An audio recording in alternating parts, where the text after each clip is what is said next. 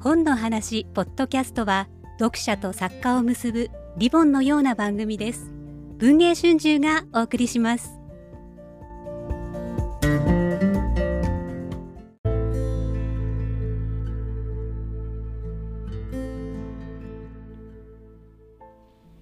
本の話ポッドキャストをお聞きの皆さん明けましておめでとうございます。オール読み物編集部の石井です。本年もオール読み物をどうぞよろしくお願いいたします。元日から能登半島地震が起こりまして大変なまあ年明けとなりました。被災をされた皆様に心からお見舞いを申し上げます。能登と申しますと101回オール読み物新人賞受賞者の出崎哲也さんがお住まいでいらっしゃいます。ちょうど11月号に明治の新聞記者が活躍する新作「赤い板」を寄稿されたばかりで大丈夫かなと案じていたんですけれど連絡が取れましてご本人もご家族の皆さんも無事だというご連絡をいただきました。しかし、まあ、地震直後ご自宅が断水停電に見舞われたり周辺の道路が現在もずっと寸断をされているということで本当にもう一刻も早い復旧を祈るばかりです。ご本人はですねまた頑張って次の原稿を書きますと力強いご連絡をいただきまして、まあ、皆さんぜひ引き続き応援をいただければと思うんですけれど本当にあの早い復旧を祈っております。さて本日は発売中のオール読み物新年号読書で元気特集の内容紹介の第2弾ということになります。年始早々直木賞の選考会もあります。少しでも読書好き本好きの皆さんに楽しい作品をお届けできるように頑張っていきたいと思っています。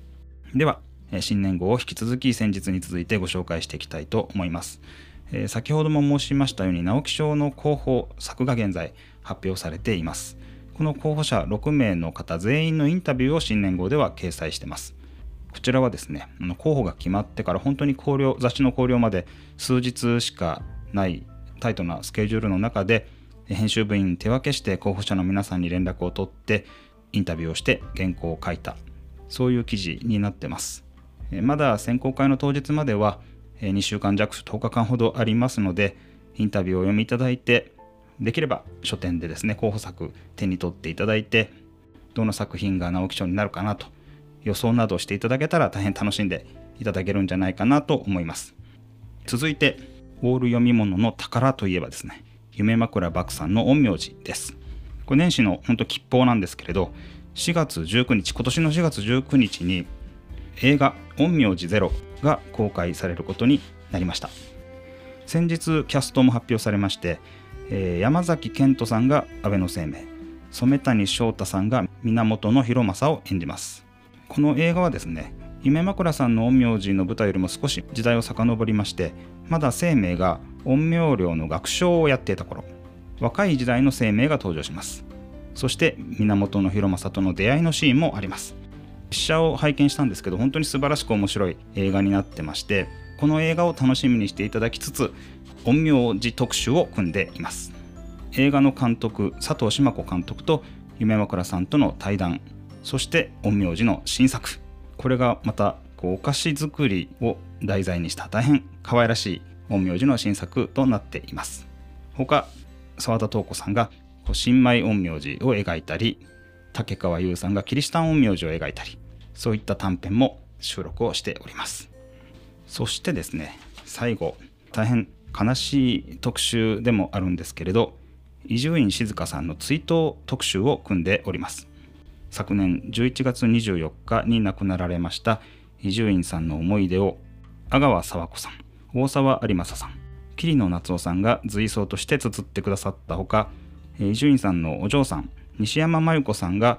亡き父の思い出を綴ってくださいました。合わせて伊集院さんが過去オール読み物に寄稿してくださった数多くの作品の中から寒類の名作「夕空晴れて」を再録をしております。長らく伊集院さんとずっとタグを組んでくださっていた画家福山小夜さんに絵をお願いしたんですけれどもう今回オール読み物で最後の伊集院さんの絵になろうだろうから先生の追悼だからということで2枚絵を描いてくださって好きな方を選んで載せてくださいということだったんですけれどどちらの絵も本当に素晴らしいので今回2枚短編の中に2枚とも絵を使わせていただきましたこちらもですね是非雑誌を手に取ってご覧いただけたらと思います。えー、本当に伊集院静香さんの思い出をですね一つ一つ上げていくともうキリがないぐらいエピソード伝説の多い方だったんですけれど年始早々大きな地震がありましてやっぱり伊集院さんの思い出を振り返る時に東日本大震災の時のこと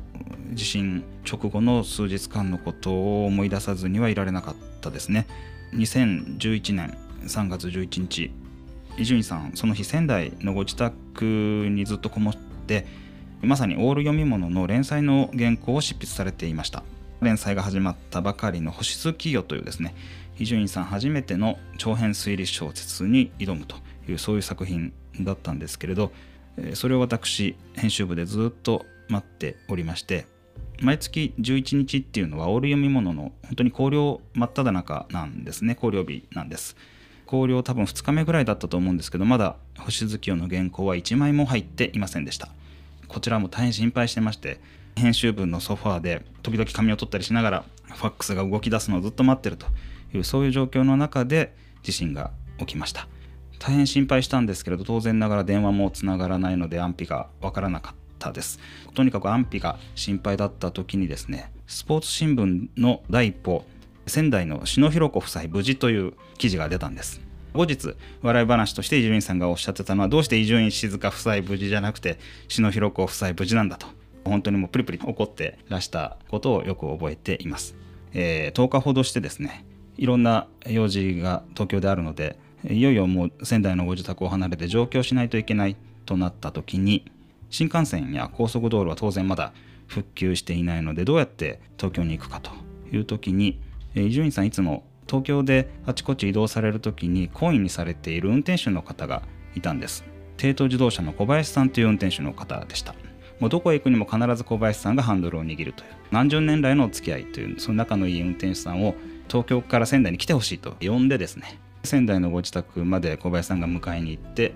2人で小林さんがハンドルを握って高速道路使えませんから下道を走りながら下道もまだまだいろんな瓦礫があったり道路が寸断されていたりする大変危険な状況だったのでゆっくりゆっくりと時間をかけて、えー、おそらく23日かけてですね途中小林さんと一緒に温泉旅館に泊まって温泉に浸かったりしながら上京されてたと。そういうのもよく覚えてます。ちょうど「居眠り先生」という長編小説を伊集院さん刊行されたばかりでそのプロモーションいろんなインタビューですとかが予定されていてそのための状況だったと思います。そういった当時のことなどもですね伊集院さんの思い出を振り返るとたくさん思い出されて本当尽きることがないんですけれどそういった伊集院さんの思い出が